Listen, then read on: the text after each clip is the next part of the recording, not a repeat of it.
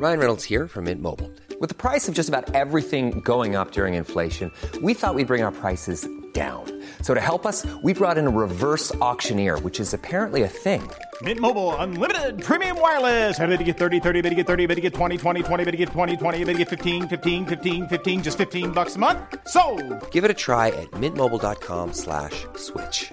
$45 upfront for three months plus taxes and fees. Promo for new customers for limited time. Unlimited more than 40 gigabytes per month. Slows. Full terms at mintmobile.com.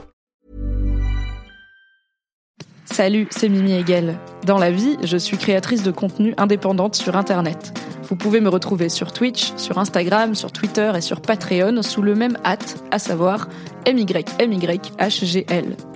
Les podcasts disponibles ici sont principalement des replays de mes live Twitch. C'est pour ça que j'interagis avec le chat et que j'évoquerai parfois des éléments visuels que vous ne voyez pas. Merci de soutenir mon travail et bonne écoute. Oh my god, Internet, ça va ou quoi? C'est quoi le problème? Je suis un peu zinzou Ceux qui savent savent, j'ai besoin de contexte. J'espère que vous êtes ready pour la dingue.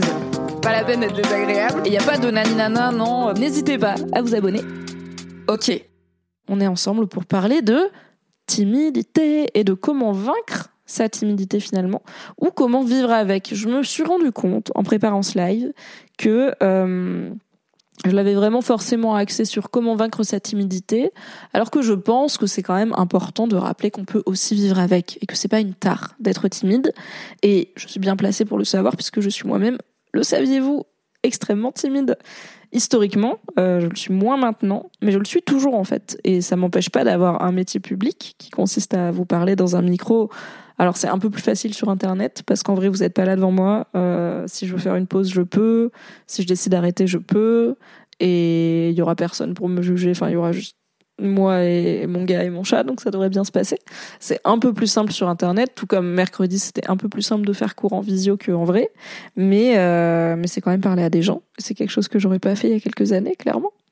Et euh, je suis aussi capable de le faire en vrai. J'ai plus peur maintenant d'aller parler à des gens que je connais pas en soirée, de parler à des vendeurs et des vendeuses dans les magasins, de parler à des inconnus dans la rue, euh, de parler en public, de parler même devant des.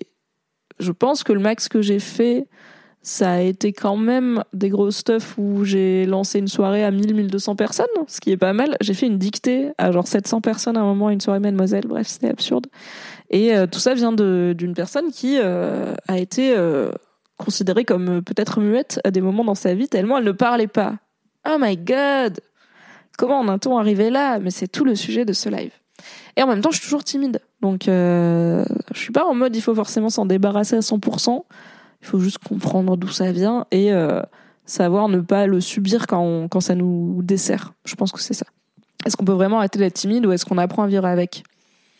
Moi, je dirais que j'ai appris à vivre avec, mais j'ai aussi, genre, j'ai arrêté. Disons que. hum, Alors, bah, c'est une bonne transition.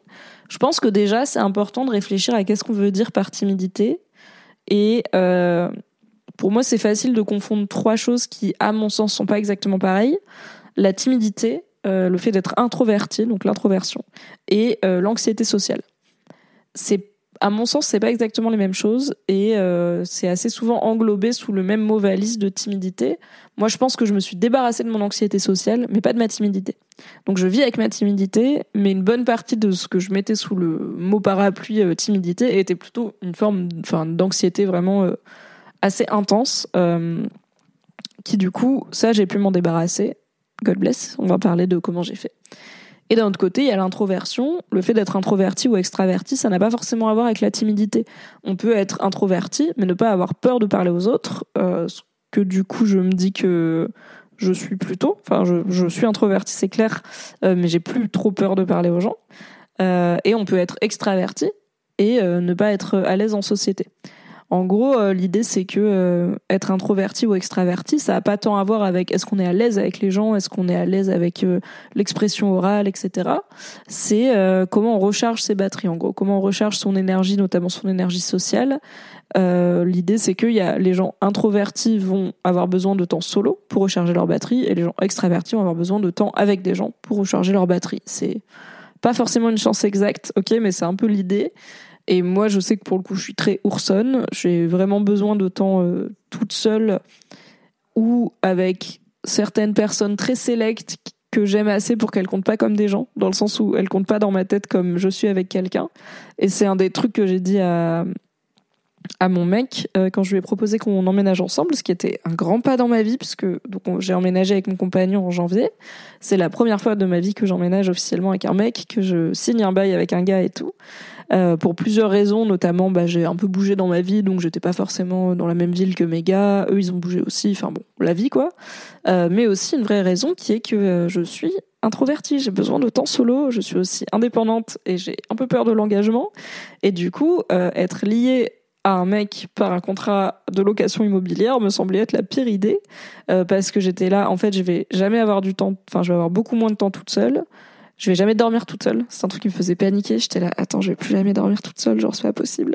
Ou alors les quelques fois dans l'année où genre il va chez sa mère ou quoi, où il découche, mais genre la plupart des gens ne découchent pas si souvent que ça. Et euh, bah, un vrai truc qui est que pendant longtemps, j'ai pas non plus gagné beaucoup d'argent. Euh, J'en gagne pas toujours euh, beaucoup, mais ça va un peu mieux. Euh, et surtout sur la fin sur Mademoiselle, j'étais rédac chef, j'avais 10 ans d'ancienneté, donc j'étais financièrement, euh, je dirais, en fait, j'étais pas dans la peur de, imagine demain je dois retrouver un appart. Euh, j'étais plus dans cette peur-là. Mais pendant longtemps, je gagnais pas assez d'argent pour pouvoir facilement, entre guillemets, trouver un appart à Paris, même un studio, euh, même un petit truc euh, vraiment pas bien. Et du coup, j'avais cette idée de euh, si j'habite avec mon mec et qu'on se sépare, on va être obligé d'être coloc et ex euh, dans un petit appart pendant hyper longtemps parce que ça va être l'enfer de chacun retrouver un logement indépendant. Et du coup, et c'est un truc que j'ai vu euh, dans des gens que je connaissais, de, des gens qui ont été obligés de vivre en coloc avec leur ex qui dort sur le canapé ou qui dorment sous le canapé avec tous les problèmes que ça peut poser de gérer une séparation dans ces conditions et de gérer parfois la vie d'après. Genre, tu te remets à fréquenter des gens, mais tu peux pas les ramener chez toi parce qu'il y a ton ex qui dort sur le canapé. Lunaire, quoi. Et j'étais là, bah, en fait, ça me semble être la pire idée, alors qu'on peut tout à fait habiter séparément et tout se passe très bien. Euh, mais j'ai emménagé avec mon mec, je lui ai proposé qu'on emménage ensemble, euh, parce que déjà, on avait fait les deux confinements ensemble et c'est un bon crash test de est-ce qu'on qu'on se supporte si on supporte à deux dans 28 mètres carrés je pense qu'on peut supporter à deux dans plus grand et euh, aussi ce qui m'avait décidé c'est quand du coup il y avait une partie du deuxième confinement je crois que j'avais passé chez lui. Genre j'avais ramené mon chat et tout vraiment je m'étais installée. Parce que moi je pouvais travailler de chez lui facilement. Lui il pouvait pas travailler de chez moi facilement parce que moi j'ai juste un ordi portable. Et euh, lui il a plus de matériel. Et à l'époque il travaillait pour Gamecult et moi pour Mademoiselle. Donc bah on bossait quoi. Et euh, du coup je m'étais et il avait un appart un peu plus grand. Donc je m'étais installée euh, pas mal chez lui. Et il y avait des moments où je passais quand même chez moi chercher des fringues ou des affaires ou voilà enfin quand même passer à l'endroit où j'habite quoi et euh, historiquement, quand je passais du temps chez quelqu'un ou avec mon mec, euh, la première opportunité que j'avais d'avoir du temps toute seule, et notamment une nuit toute seule, j'étais là, yes, c'est la meilleure chose, j'ai trop hâte, c'est vraiment le truc dont j'ai besoin et tout. Donc les quelques fois où je passais chez moi, je lui disais, bah écoute, je passe en fin de journée chez moi, et tu sais quoi, j'en profite pour dormir là-bas. Ça nous fait une nuit séparée. Moi, je fais ma vie. Et en fait, je vais rien faire de différent, mais juste, je vais le faire toute seule. Et euh, toi, t'es tout seul. Et je sais pas, c'est bien, on se manque un peu, on sera content de se retrouver euh, demain. Et en fait, j'arrivais chez moi, je récupérais ce que j'avais récupéré, je faisais le petit ménage que j'avais à faire, et j'étais là. En fait, j'ai plus envie d'être avec lui que d'être toute seule. Ce qui était, ce qui est très rare dans ma vie. Donc j'étais là, ok, peut-être que celui-là, je peux emménager avec. Euh, et aussi cette peur de jamais être seule, c'est quand même trouvé assez atténué du coup par le fait que euh, je l'aime assez, je me sens assez proche de lui pour qu'il compte pas comme quelqu'un dans le sens où quand je suis avec lui, je suis presque, genre à vraiment 1% aussi détendu que quand je suis toute seule. Maintenant qu'on habite ensemble, j'ai moins de moments vraiment solo, donc quand j'en ai, j'en profite et c'est cool et ça me, ça me relaxe. Mais quand je dis je suis introvertie, j'ai besoin de temps solo pour décompresser, j'ai pas besoin de temps solo sans mon mec, ce qui serait compliqué parce qu'on habite ensemble et on est, enfin moi je suis indépendante, lui il est mis un des mis en recherche de taf, donc on est beaucoup à la maison ensemble. Euh, donc heureusement que j'ai pas besoin de temps 100% solo dans le logement parce que je devrais vraiment le mettre dehors. Euh, donc quand j'en ai, j'en profite. Genre là, bah, cette semaine j'étais à la maison parce que j'étais malade et il est sorti, enfin il est il a passé des après-midi à bosser dehors, à voir des potes, euh, il a fait des soirées, enfin il a fait sa vie quoi. Et là. En vrai, c'est pas mal d'être tout seul, surtout dans ma morvée, mes cheveux gras, c'est reposant. Mais j'étais quand même contente qu'il rentre. Donc j'ai toujours ce côté introverti, j'ai toujours besoin d'être seule euh, ou avec quelques personnes qui ont des dérogations et qui comptent pas vraiment comme des personnes, ce qui est un compliment de ma part. Euh, je suis toujours, je pense, timide, mais je suis plus dans l'anxiété sociale.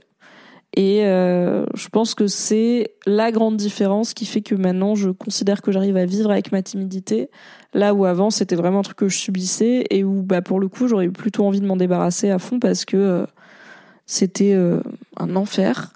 Et en même temps, c'est quelque chose que j'ai toujours considéré comme faisant partie de moi. Quoi. Je suis une personne timide, c'est comme ça. Euh, donc, euh, j'ai jamais trop envisagé le fait de pouvoir faire autrement.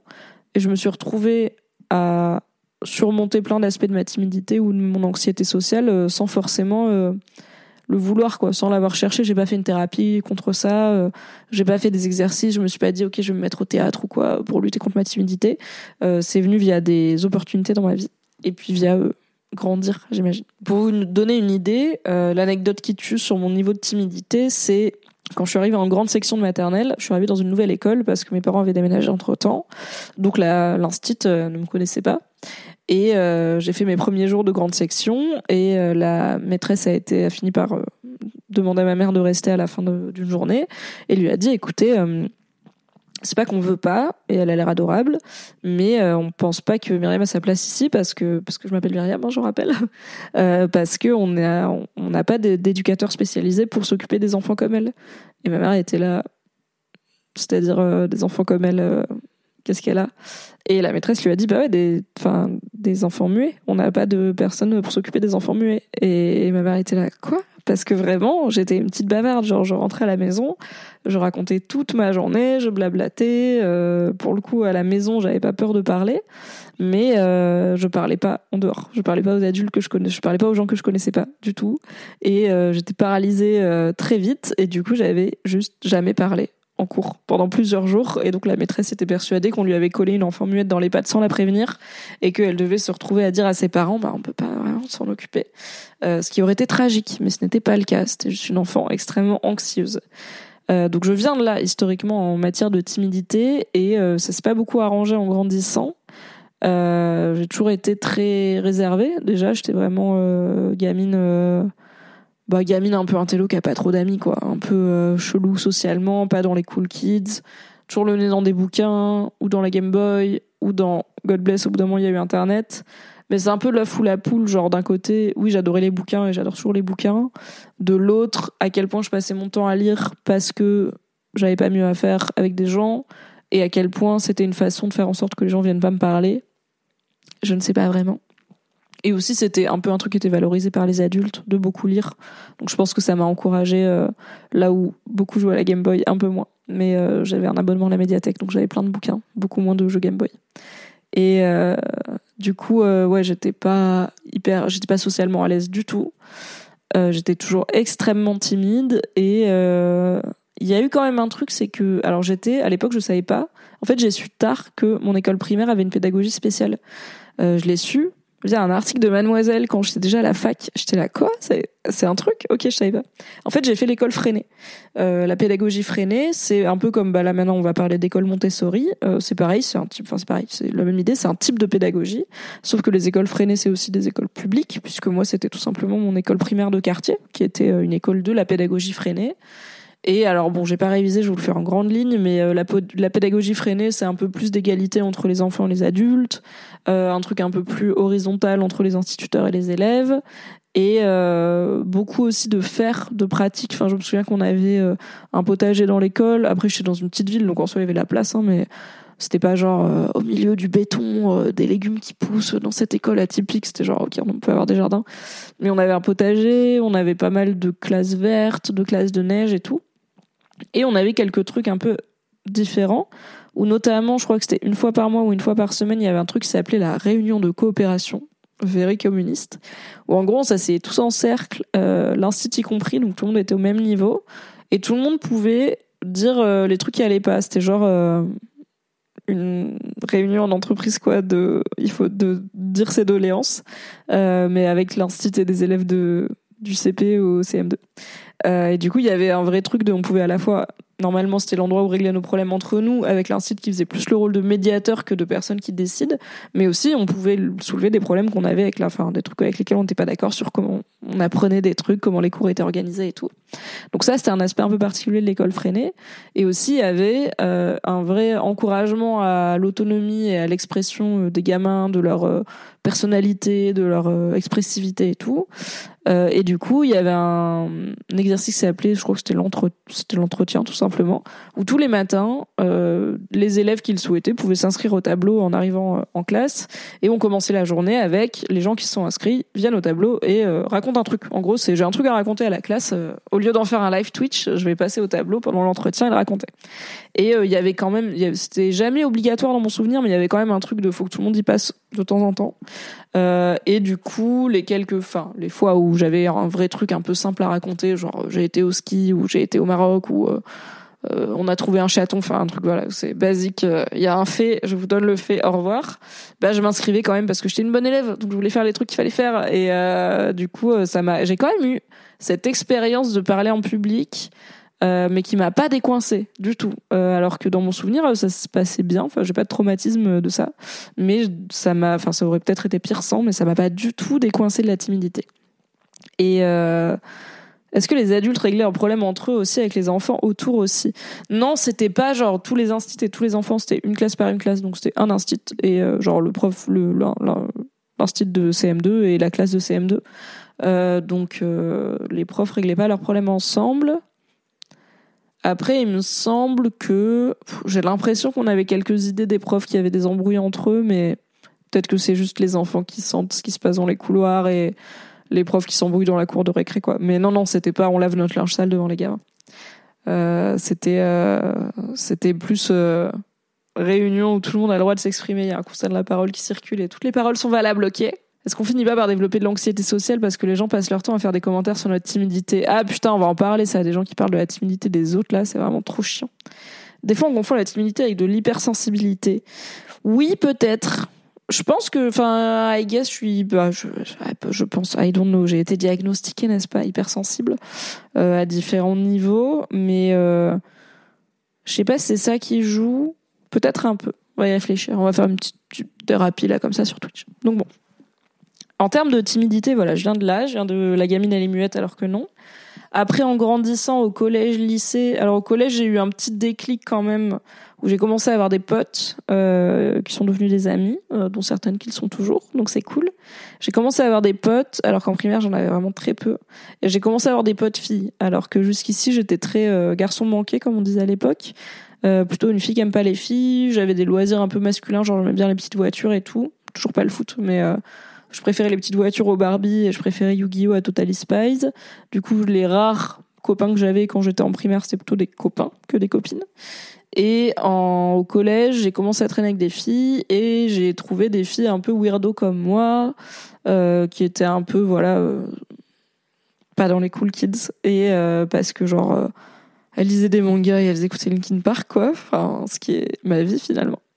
Et euh, bah, du coup, on est devenus copines, donc ça m'a appris aussi à revoir un peu ma copie sur euh, les filles c'est nul. Bah, en fait, non, les filles c'est multiple et donc il y en a plein des biens. Et euh, je pense qu'elles m'ont fait sortir un peu de ma coquille. Il y avait un vrai côté euh, savoir qu'il y a d'autres meufs bizarres, du coup ça rassure. Euh, parce que du coup, à la fois tu te sens acceptée et t'es là. L'union fait la force, tu vois. On est trois, je suis plus toute seule, donc c'est bien. Et euh, aussi, j'avais un peu d'avance. J'ai sauté une classe et je suis née en fin d'année. Donc j'ai toujours, et je suis toujours un petit format. J'ai arrêté assez vite de grandir. Donc je pense qu'au collège, je suis arrivée, j'étais vraiment un peu petite, quoi. J'étais un peu bébé et je me suis fait ces copines-là en fin de sixième, début cinquième. Donc euh, ça m'a aidé aussi à naviguer euh, les turbulences de l'adolescence.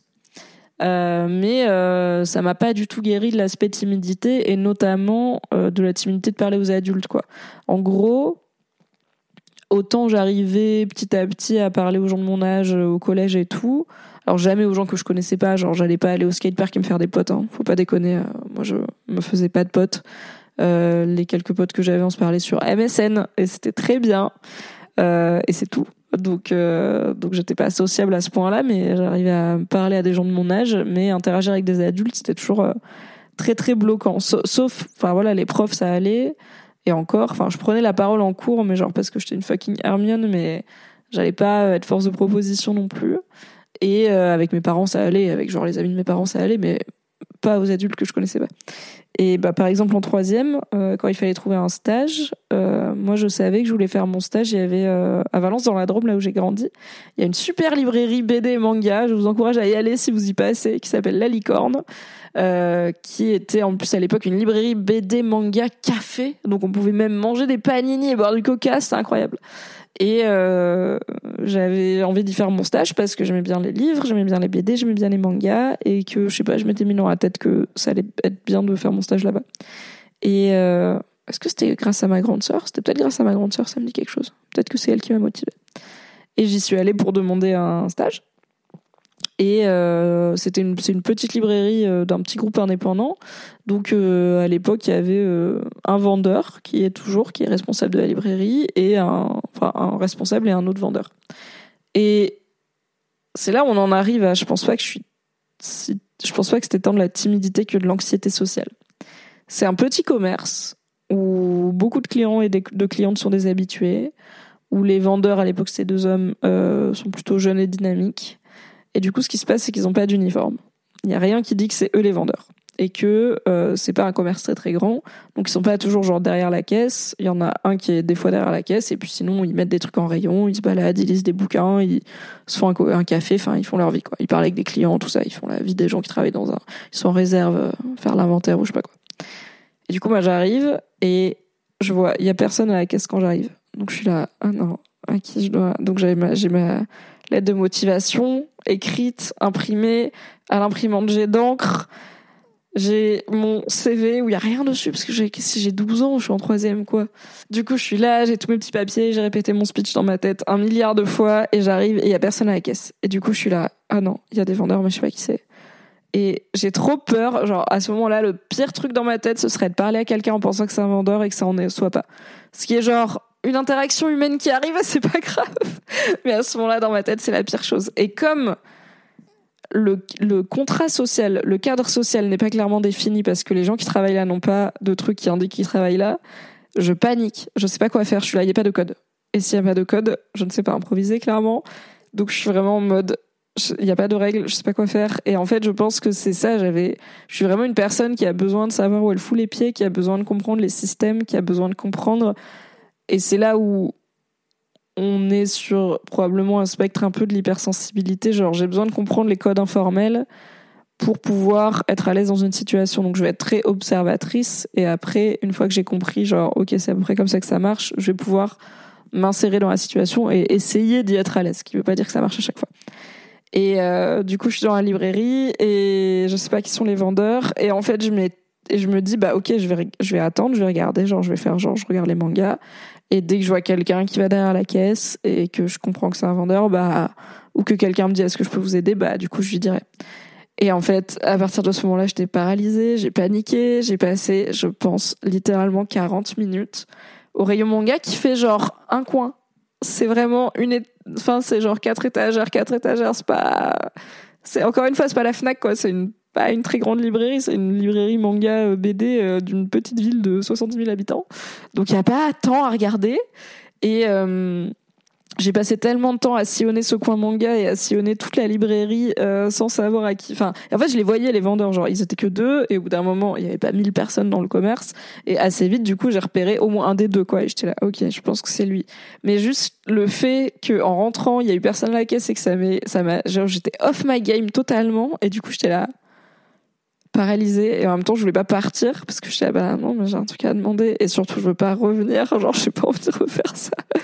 Et du coup j'ai vraiment tellement attendu et au bout d'un moment j'ai fini par je sais pas je crois que je commençais à devoir y aller et je me suis dit bon il faut que je parte donc je vais faire le truc et tout.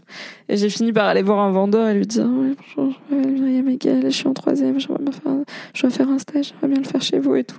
Et vraiment le mec m'a dit ah ok, ça faisait un moment que tu traînais là, donc on te surveillait un peu, on, pensait que t'étais venu voler des mangas, et j'étais là, oh non, il faut pris pour une voleuse et tout. Et t'es là, non mais tranquille, du coup, euh, bah non, juste attendez de nous demander, bah oui, y a pas de souci, c'est quand ta période de stage, euh, ok, on check, on a personne à ce moment-là, euh, ok, bah c'est bon. J'étais là, c'est bon. Et c'était là, oui, c'est bon. Je fais, ok, je suis partie, c'était la pire et la meilleure expérience de ma vie parce que je l'ai eu le stage et j'ai pas pris feu. Et en vrai c'était cool ce stage. Ça m'a ouvert plein de portes euh, dans ma vie à plein de niveaux. Euh, et plein de BD et de manga gratuits pendant une bonne partie de mon adolescence ce qui est toujours bon à prendre Mais euh, c'est un bon exemple de vraiment, j'ai 13 ans, je suis à ça de passer au lycée, genre l'année d'après, je vraiment, genre trois mois après, je suis en seconde. Et je suis pas capable de demander à un vendeur un stage sans passer 40 minutes à zoner dans le magasin, au point où on se demande si Lago est pas venu euh, mettre des mangas dans son petit Quicksilver avec euh, encore une fois le logo Linkin Park écrit dessus au blanc quoi. Est-ce que c'est pas dans l'autisme avoir besoin d'apprendre les codes et pas les connaître instinctivement? Écoute, je sais pas, j'ai quand même fait pas mal de thérapie. Euh, je pense pas être sur le spectre autistique, mais parce qu'en fait, je comprends les codes instinctivement. C'est euh, maintenant, je sais que je les comprends, et c'est là où du coup le spectre de l'hypersensibilité me parle un peu. Il y a un côté un peu hyper empathique où non seulement je comprends assez vite les codes informels, mais en plus je suis assez sensible aux dynamiques entre les gens et aux petites variations d'ambiance de genre ok il y a un truc à changer il y a un truc qui est bizarre il y a un truc qui est tendu euh, ou au contraire il y a un truc qui est positif. Je suis assez sensible aux ambiances et au mood pas en mode les vibrations secrètes énergétiques des personnes mais juste le non verbal et le tout ce qui est pas exprimé clairement. Donc j'ai pas besoin qu'on me l'explique euh, c'est juste que pendant longtemps j'étais tétanisée par l'inconnu par le fait de pas savoir comment agir dans une situation donnée euh, mais une fois que je comprenais les codes, ça allait et j'avais pas forcément besoin qu'on me les explique. C'est juste que toute situation qui m'était pas familière me paralysait. C'est pour ça que pour moi, c'était beaucoup d'anxiété en fait cette timidité. C'était une peur panique qui était ouais, vraiment une forme de bah, un peu comme une phobie, genre je suis arachnophobe comme plein de gens. Et quand je vois une grosse araignée, je suis vraiment genre tétanisée. Il y a vraiment un côté genre je suis un lapin dans les phares quoi, je suis en mode et j'ai des sueurs froides et j'ai un truc dans mon bide et je suis vraiment genre je peux rester longtemps à pas savoir quoi faire.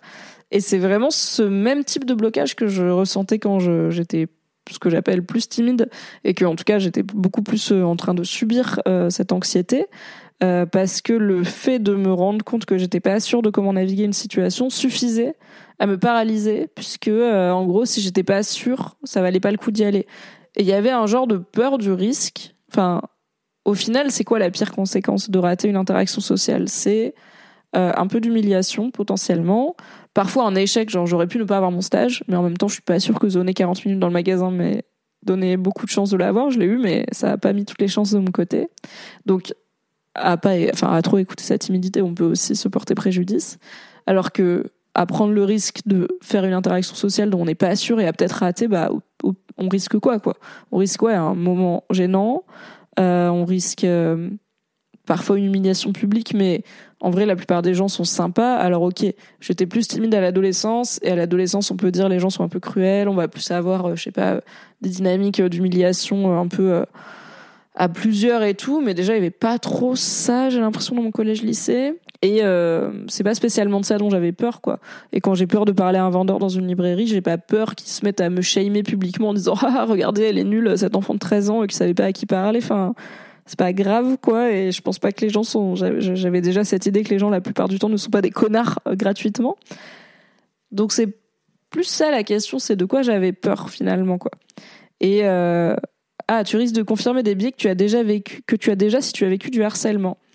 C'est vrai, euh, ça me je vois ce que tu veux dire, un genre de truc de, de oui bah de trauma où genre euh, j'ai été euh, j'ai été harcelée, j'ai été moquée et donc quand j'ai peur qu'on se moque de moi, c'est pas une peur euh, random, c'est un vrai truc que j'ai déjà vécu et j'ai peur que ça se reproduise. Alors oui, je enfin je dis pas que ça n'existe pas, je réfléchis à est-ce que ça ça s'applique du coup dans mon cas. Je pense oui un peu parce que euh, bon voilà j'étais pas très populaire à l'école primaire et les enfants sont quand même pas toujours très sympas et je pense que oui j'ai enfin j'ai été moquée un peu j'ai été insultée un peu mais j'étais pas non plus à tête. Enfin il y avait pas de tête de turc de l'école. J'avais quand même une ou deux enfin j'étais quand même invitée à un ou deux annives. J'avais un copain euh, chez qui j'allais jouer aux petites voitures et à la Nintendo euh, l'après-midi. Enfin bon j'étais pas non plus l'enfant sauvage quoi même si effectivement j'ai pu avoir des moqueries, euh, mais comme d'autres en avaient pour d'autres choses, quoi. Je, je pense pas avoir été spécialement ciblée par du harcèlement. Du coup, je pense pas avoir été trauma par ça. Mais je pense que c'est plus un truc de jamais avoir su trop quoi faire pour être pour faire bien. En fait, jamais avoir trop su ce que les autres attendaient de moi. Peut-être parce que j'avais des infos contradictoires de par le fait que bah, j'ai deux parents qui ont un style d'éducation un peu différent déjà. Donc euh, bah, peut-être qu'ils m'envoyaient des besoins et des recours contradictoires sur qui être en tant qu'enfant et en tant que personne. Je suis une fille, et en tant que fille, je pense qu'on reçoit beaucoup de. Enfin, je suis une femme maintenant, mais j'étais une fille à l'époque. Euh, on reçoit beaucoup de signaux contradictoires. Alors, quand on devient euh, pubère et adulte, ça va être plus des trucs autour de, notamment comment on vit notre sexualité, le fameux la mère ou la putain, c'est-à-dire soit sexuelle mais pas trop, soit virginale mais pas trop, soit, enfin, tout ça, vous voyez quoi. mais je pense que même enfant, en tant que fille, J'étais encouragée à être un peu féminine, alors que j'étais voilà plutôt garçon manqué. Je mets pas les robes, euh, je voulais avoir les cheveux courts, euh, j'aimais bien les petites voitures. Donc on m'encourageait à aller vers des trucs féminins, à porter des robes de temps en temps, euh, à me faire belle, à traîner avec des filles et tout. Euh, et en même temps pas trop parce qu'il y avait un côté euh, faut pas faire nunuche, faut pas faire princesse et tout, donc c'était pas forcément facile à naviguer. À la préadolescence, je trouve que ça se cristallise de ouf. Euh, les questions, les stéréotypes de genre sont hyper cristallisés à l'enfance et la préadolescence parce que en grandissant, on arrive à faire notre propre tambouille, je pense, avec comme on peut, avec ce qu'on a et dans le contexte dans lequel on évolue, avec ces stéréotypes. Mais à la préadolescence et à l'adolescence, on va avoir tendance à aller à fond, mettre les potards à fond et puis ensuite recalibrer. Donc, euh, je sais qu'il y avait en sixième et en cinquième notamment tout un truc de les filles traînaient pas trop avec les garçons, euh, les filles avaient des loisirs de filles. Euh, notamment, c'était la grande époque de le début de la Star Academy à l'époque. Donc toutes les meufs du collège regardaient la Star Academy, sauf les trois quatre meufs comme moi on était là oh on n'est pas la Star Academy il y avait des loisirs de meufs il y avait des bonnes façons d'être une meuf et des mauvaises façons d'être une meuf et pareil il y avait genre les bonnes façons d'interagir avec les garçons et les mauvaises façons d'interagir avec les garçons, même à une époque où le maximum qu'on pouvait faire en termes de relations se résumait à peut-être un smack sur la bouche euh, sous le préau, quoi. On n'est pas du tout dans des problématiques déjà de, enfin oui, il y avait des gens qui sortaient avec machin, mais bon, vous voyez, on n'est pas dans des problématiques de être une femme euh, libérée euh, et une femme moderne. On était vraiment sur plus des trucs d'enfants et de préadolescents. Mais je pense qu'il y avait beaucoup d'injonctions contradictoires et de c'est toujours trop ou pas assez.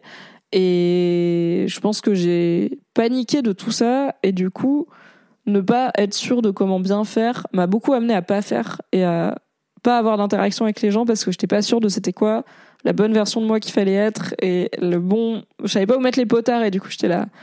Ah.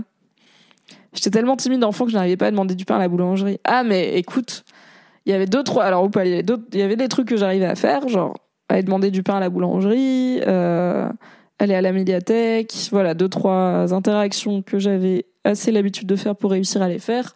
Mais chaque interaction dans un commerce inconnu était impossible dans le sens où vraiment, je rentre, j'achète ma, la chose que je veux acheter. Quand on me demande si j'ai besoin d'aide, je dis non, merci. Et c'est tout, quoi. Et si il y a besoin d'interagir avec une personne pour acheter un truc, genre c'est non, j'y vais pas quoi. Maintenant ça va, mais à l'époque j'y allais pas du tout. Et alors quand il y a commencé à avoir les magasins un peu concept, euh, je dis commencer parce que je suis pas grandi dans une grande ville et du coup ça a mis un peu du temps à arriver. Euh, mais même, enfin les trucs genre même Lush par exemple. Lush c'est un magasin où genre c'est pas hyper clair comment acheter les choses. C'est T'as des trucs dans différents formats, t'as des pots réutilisables vendus à part, tous en hyper fort. T'as des trucs gélatineux, des trucs. Donc Lush, c'est un magasin de produits de beauté euh, genre solide, éco-responsable et tout. Pour celles et ceux qui savent pas, ça sent très fort. Euh, t'as des trucs qui ressemblent à de la bouffe, mais en fait c'est des savons. T'as des bombes de bain, t'as des trucs qui ont des noms à différent de d'habitude. T'as du shampoing, mais il est sec. T'as du dentifrice, mais il se croque. Enfin, et t'as plein de vendeurs et de vendeuses qui te parlent, qui viennent te voir, qui te demandent des trucs, qui te demandent si t'as besoin d'aide. Ça fait vraiment partie du contrat. Et moi, c'est typiquement le genre de magasin où j'étais là, je n'y fous jamais les pieds. Genre tous les magasins concept là où t'es obligé de faire des interactions et où le, le schéma se passe pas comme d'habitude. Pour moi, c'était ultra bloquant. Et du coup, bah, il y a beaucoup d'expériences que j'ai pas vécues parce que juste la nouveauté me paralysait. Donc, il y a plein de, d'activités que j'ai pas essayées. Il y a plein de, je sais pas, de voyages scolaires que j'ai pas fait, de magasins dans lesquels je suis jamais rentrée, de gens avec qui j'ai jamais interagi et de situations que j'ai juste observées de loin parce que j'étais là.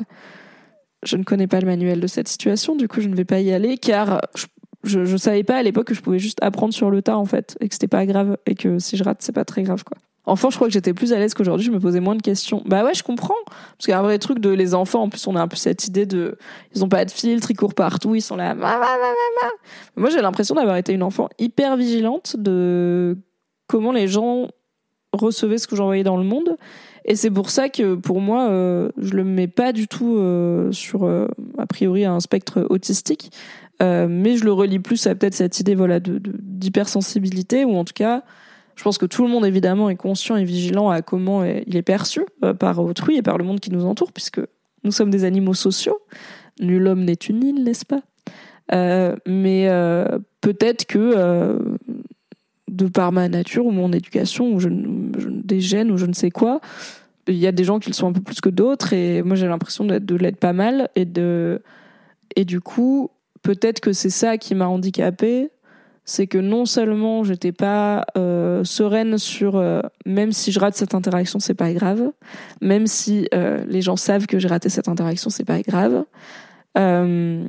mais en plus j'étais hyper consciente de ok les gens sont en train je suis en train de rater cette interaction les gens sont en train de savoir que je suis en train de rater cette interaction.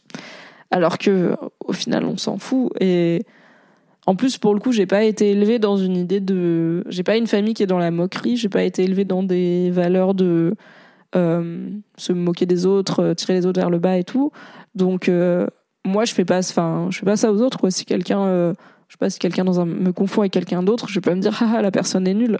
Je vais moi paniquer parce que quelqu'un m'a parlé alors que j'étais pas prête, mais je vais pas me dire euh, cette personne est vraiment trop conne euh, de m'avoir confondu avec quelqu'un d'autre. Je vais être là ah la pauvre ça arrive quoi et me dire oh j'aimerais pas être elle, j'aurais paniqué. Mais en fait pour rien parce que moi-même je juge pas les gens à qui ça arrive. Donc pourquoi j'avais cette peur qu'on me juge? Mystère. J'en parlais avec ma psy. Écoutez la thérapie c'est bien. Et euh, au final ce qui a changé un peu tout ça, ça a été plusieurs choses. Bon, déjà, c'est grandir. Je pense qu'il y a une bonne partie de cette timidité qui venait de un manque de confiance en moi, tout simplement, un manque d'assurance et un manque de certitude que même si je rate, c'est pas grave, euh, que je suis assez solide pour m'en remettre, parce que rater une interaction sociale, c'est jamais très grave, sauf si genre, même se croûter sur les marches des Oscars, c'est pas très grave finalement, quoi. Jennifer Lawrence, ça va. Après, c'est Jennifer Lawrence, mais ça va. Il y a des gens qui ont encore une carrière alors qu'ils étaient dans le lip-dub de l'UMP. Donc franchement, même une grosse honte sociale, ça va quoi. Euh, donc déjà les conséquences ne sont pas très graves, mais je pense que j'avais pas la certitude que j'étais assez solide pour m'en remettre et que je pensais un peu que comme de toute façon j'étais nulle parce que c'était la certitude que j'avais. Euh, en gros, euh, j'avais pas beaucoup de chance, quoi. J'avais pas beaucoup de cartouches et que euh, si je cramais, une... enfin que tout avait un enjeu démesuré que genre ok à la première erreur les gens vont se dire bon bah comme on pensait elle est nulle et ils vont genre me cataloguer enfin je vais avoir perdu entre guillemets euh, je vais avoir perdu cette interaction euh, à jamais cette relation en tout cas avec les gens. Parce que j'étais persuadée de pas être top et que les gens pensaient que j'étais pas top. Et du coup bah l'un dans l'autre est-ce que ça aide à être à l'aise et à être une personne délicieuse? Très peu. Euh, du coup je pense que il y avait ce truc de j'avais pas assez confiance en moi pour prendre le risque entre guillemets de me croûter socialement ce qui est pas grave. Et euh, j'avais pas fait beaucoup l'expérience de l'échec puisque j'avais très peur, donc je me mettais assez peu en situation d'échec, euh, à part dans les milliards de situations où la vie t'oblige à interagir avec des gens, y compris quand tu es pré-ado et que tu dois genre faire un cours de musique et chanter une chanson devant toute ta classe de cinquième. Quel enfer, vraiment les cours de musique. Je chante très faux, hein, sachez-le. Euh, donc j'avais quand même eu quelques entraînements forcés, mais euh, je me je me mettais pas en danger. Clairement, euh, je m'étais pas forcée à parler avec des gens. Et euh, du coup, j'avais pas fait trop l'expérience de, bah, en fait, j'ai déjà raté. Et c'est pas grave, j'ai survécu. Et ça, c'est un truc qui est venu avec les années parce que j'ai quand même été assez forcée de le faire pour de temps en temps rater et euh, parler à des gens dans des magasins qui n'étaient pas des vendeurs en fait dans les magasins mais des clients. Oh my god, c'est vraiment pas grave. Euh, parler à des contrôleurs parce que j'avais pas eu le temps de prendre mon billet. Euh, enfin, plein d'interactions extrêmement random et oubliables de la vie qui étaient des vrais caps qui me terrorisaient à l'époque. Et je me suis fait une très bonne amie comme ça, une de mes meilleures amies, euh, Soraya, dont je vous parle souvent et dont les habitués de Laisse-moi kiffer ont l'habitude aussi. Euh, on est, on s'est connus à la fac. Euh, bon, j'étais quand même en deuxième ou troisième année de fac, donc euh, j'avais quand même grandi, hein, j'avais 19 ans. Je faisais une double licence et à ma licence d'anglais, ma troisième, oui, c'était la troisième année parce que en gros j'avais changé de campus. Euh, donc je faisais licence de com et licence d'anglais. Les deux premières années, les deux étaient sur le même campus. La troisième année, la licence d'anglais était sur un autre campus. Donc pour la première fois, je me retrouvais à aller sur l'autre campus et je connaissais personne parce que euh, bah, les gens qui faisaient com, ils étaient euh, sur le premier campus. Et euh, il y a eu cette fille Soraya qui attendait devant une de mes salles de cours et en fait, comme je faisais une double licence, j'avais un emploi du temps aménagé en mode Hermione Granger, genre j'ai pas de retourneur de temps, donc je peux pas faire deux cours à la fois. Donc il y avait des cours où j'avais des dérogations pour les rattraper plus tard et tout. Et donc, il fallait que je trouve des gens qui pouvaient me passer des cours pour quand j'étais pas là. c'était une arnaque totale cette double licence parce que j'étais là, regardez, j'ai beaucoup de cours dans l'autre licence. Ah, regardez, j'ai beaucoup de cours dans l'autre licence. Et ils faisaient, vous êtes courageuse de faire la double licence. Et après, j'étais pas obligée d'aller en cours. Mais tu vois bien, regardez cette belle carrière que j'ai maintenant à 30 ans. Euh, je vous parle sur internet un samedi soir, c'est merveilleux. Et donc, bref, il fallait que je trouve des gens pour me filer leurs cours. Et euh, j'avais vu cette fille Soraya qui attendait devant la porte d'un de mes cours d'anglais en, début de troisième année. Et euh, je sais pas, c'était la pause déj. J'avais été lui parler en lui disant, en gros, j'ai raté le premier cours, euh, je suis en double licence. euh, Est-ce que tu peux me dire un peu ce qui s'est dit, les infos pratiques, et puis euh, est-ce que je pourrais des fois prendre tes cours? Je pense que c'est un peu comme ça que ça s'est passé. Et euh, on a fini par faire une pause déj ensemble, extrêmement romantique, à l'hippopotamus de Lyon Garibaldi, je pense, euh, ou de Lyon Guillotière, puisque euh, j'étais déjà gourmet à l'époque, n'est-ce pas? Mais j'étais là, I don't know, les restaurants, quoi, je suis étudiante, je sais pas, on va à l'hippopotamus, et on a été à l'hippopotamus. Et euh, c'était le premier déj en tête à tête, et maintenant ça fait du coup 12 ans qu'on est amis, comme quoi euh, des fois se faire violence, ça marche. Donc j'ai appris à avoir des discussions avec des gens que je ne connaissais pas et je ne suis pas morte. Euh, incroyable, euh, la terre ne s'est pas ouverte pour m'avaler sous ses pieds, même les fois où j'ai raté. Et euh, bah, j'ai été entourée surtout de gens euh, bienveillants qui m'ont à la fois aimé comme je suis et qui m'ont appris que, en fait, c'est pas grave, essaye. Vas-y, essaye une fois et on voit quoi. Au lieu de dire euh, je peux pas faire ça. Et ça, c'est probablement la plus grande façon dont j'ai appris à me défaire de des aspects de ma timidité qui m'handicapaient. C'est le fameux dicton fake it till you make it. À savoir, fais semblant jusqu'à ce que ça devienne vrai. C'est moins bien en français.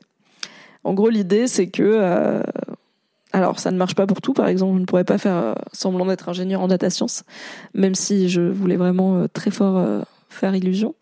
Mais en gros, l'idée, c'est si t'es pas sûr de toi, fais comme si t'étais- sûr de toi et ça finira par devenir vrai. Et ça marche pour plein de choses. Et euh, bah, ça a marché pour moi pour la timidité, dans le sens où euh, j'ai commencé à bosser chez Mademoiselle, euh, j'avais 20 ans. Euh, J'étais très timide en arrivant, encore très timide, très très timide.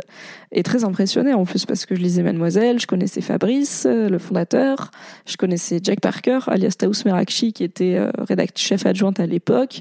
C'était des plumes, c'est des personnalités du web. Et moi, je débarquais de ma fac, je connaissais personne, j'arrivais à Lille, j'étais là, oh my god, je suis les cool kids et je suis personne. Et euh, j'avais vraiment tendance à raser les murs et à parler à personne. Mais euh, Mademoiselle, à l'époque, c'était une petite équipe, encore plus que maintenant. Je pense qu'on était moins d'une dizaine, hein, clairement, on devait être six ou sept, dans un petit bureau euh, à Lille. Et c'était une petite équipe de meufs. Clairement, c'est des weirdos, quoi. Et c'est cool. Moi, j'aime bien la team weirdo, mais c'est pas les meufs populaires, c'est pas les euh, les Lolita de Lolita malgré moi, c'est pas les reines du lycée. Euh, c'est des meufs qui aiment bien écrire, c'est des meufs qui sont passionnées, un peu nerd de trucs. C'est des meufs qui ont beaucoup grandi sur Internet, qui du coup bah sont souvent pas forcément très à l'aise socialement. euh, en tout cas dans l'interaction euh, orale et physique. Euh, donc, euh, donc il y avait aussi, je pense, une vraie acceptation et une vraie tolérance de, ok, c'est la nouvelle, elle rase les murs, elle parle à personne, mais on comprend pourquoi, on a peut-être été pareil. Et aussi une vraie capacité à me mettre à l'aise, du coup, à m'intégrer, euh, à la fois professionnellement, en m'intégrant dans des réunions d'équipe, en me donnant des responsabilités, tout blablabla, en me formant, euh, tout ça, mais aussi euh, bah, socialement, quoi, à la pause déj et tout. au bout d'un moment, je me suis fait des vrais potes. Et, euh, et assez vite, euh, j'ai ah, j'ai eu la confiance en moi d'essayer de parler aux gens. Et je pense que c'est venu beaucoup avec euh, parler aux gens sur Internet, pas tant à l'oral à l'époque, c'était beaucoup à l'écrit. Mais vraiment, mais God bless Internet, quoi. Je pense que sans Internet, même sans parler de ma carrière, j'en serais pas là, juste humainement. Euh, parce que pour le coup, j'ai jamais été trop à l'aise avec euh, l'interaction sociale euh, classique. Euh, mais l'écrit, ça a toujours bien bien allé. Probablement parce que j'ai passé mon enfance à lire des livres et au lieu de parler à des gens.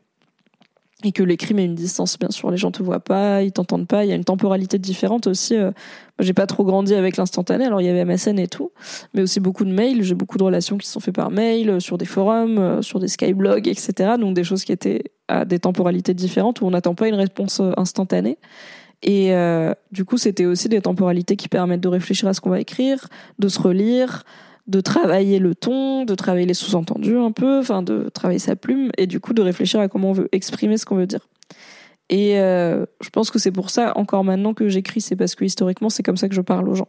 On en avait parlé, on avait fait un live où j'avais... Souvenez-vous, j'ai postulé... Oh my god Attendez, on est le 12 Il y a deux mois, on a postulé ensemble. J'ai postulé à une résidence d'écriture en mars dans le Massachusetts, dans la maison de Edith Wharton, une grande autrice américaine dont j'ai découvert l'existence avec cette résidence d'écriture. On avait fait ensemble ma lettre de motivation en français, et après je l'ai traduite en anglais, euh, et euh, mon statement de genre pourquoi j'écris. C'était hyper intimidant parce que du coup j'avais écrit sur Twitch et genre j'ai ouvert une page blanche et j'étais sur Twitch avec les gens et j'étais là, oh non, pourquoi j'ai décidé de faire ça? C'est un peu bizarre de vous montrer euh, quand j'écris en behind the scenes.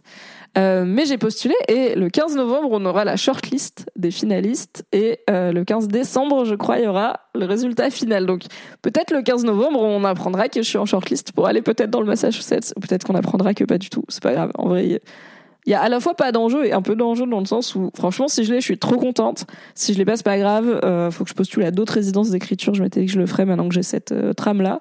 Et c'était quand même un bel, euh, un bel exercice de Yes Life puisque pour rappel, j'avais juste vu passer un tweet qui disait résidence d'écriture dans le Massachusetts et j'étais là. C'est ouvert à l'international, let's go. Donc oui, en fait, à force de m'exprimer à l'écrit et d'interagir avec des gens et de le faire de façon un peu professionnelle, puisque maintenant je travaille chez Mademoiselle, je pense que ça m'a donné confiance dans ma, un peu mon éloquence, euh, ma capacité à pouvoir m'exprimer clairement et être entourée de meufs qui euh, étaient toutes atypiques à leur façon, mais toutes trop cool et qui défendaient vraiment aussi un vrai droit à être un peu une weirdo et à être pas normal et c'est pas grave en fait et à être qui on est c'est cool. Et bien sûr tout ça avec une vraie couche féministe euh, pas juste genre ouais on est des personnes un peu atypiques c'est cool mais il y avait aussi toutes ces idées féministes qui sont maintenant heureusement un peu plus mainstream, euh, même s'il y a encore du chemin, qui à l'époque était encore plus nouvelle, euh, qui du coup commençaient à se faire leur trou, et on était plein de jeunes meufs qui commençaient à être confrontées à prendre conscience du patriarcat, des injonctions qui pesaient sur nous, et notamment d'injonctions à rester dans notre coin, à pas faire trop de bruit, à pas être trop voyante, à pas être trop ceci, pas être trop cela et tout. Il y avait une vraie envie de de ruer un peu dans les brancards, de ruer des cas de fer contre ces dictates-là. Et je pense que tout ça euh, combiné, ça m'a donné un petit peu plus le courage d'être moi-même. Euh, ça m'a donné un peu plus le courage de me faire entendre et ça m'a donné, en fait, pour la première fois, je pense, j'étais entourée de gens d'âge variés, mais y compris des gens, des adultes. Bon, je commençais à être adulte, moi, hein, mais il y avait quand même les adultes, les vrais adultes, et puis les autres gens comme moi, euh, qui considéraient que ce que je disais était intéressant, que j'avais des trucs intéressants à dire. Et je pense que ça, ça a été un vrai euh, shift parce que euh, c'était pas la première fois que ça arrivait, mais c'est peut-être la première fois que je l'ai cru parce que j'avais atteint ce stade dans ma vie où j'étais assez euh, assurée et enfin c'est con mais j'avais eu le stage chez Mademoiselle. Ensuite j'ai eu un CDD, ensuite j'ai eu un CDI, je travaillais bien. j'arrivais à m'intégrer avec des meufs qui vraiment m'impressionnaient comme les meufs de Mademoiselle donc je pense que j'avais aussi genre quelques trucs sous ma ceinture pour les moments où je doutais, pour dire bon, même les moments où je me trouve nulle, bah, je peux me dire ok, j'ai réussi à faire ça et ça et ça, donc je dois pas être si nulle. Euh, donc il y avait déjà eu dans ma vie des personnes, y compris des adultes, qui euh, me disaient que j'étais intelligente, que j'étais intéressante, que c'était intéressant de m'écouter parler et tout. Mais je pense qu'il y avait eu d'un côté les gens dans le cadre scolaire, où genre, c'est pas que c'est inintéressant, et c'était très cool et j'aimais bien être bonne élève et tout, mais bah, c'est des profs, quoi. Genre, euh, moi, je. Enfin, c'est bien, mais c'est un peu genre, t'es doué, mais dans le cadre scolaire, j'étais là, cool, mais c'est pas ma vie, le cadre scolaire, au bout d'un moment. J'avais pas envie d'être prof, j'avais pas envie d'être d'être élève longtemps, en fait, j'avais pas envie de faire des études longues ni rien. J'ai fait une licence et c'est tout. Euh...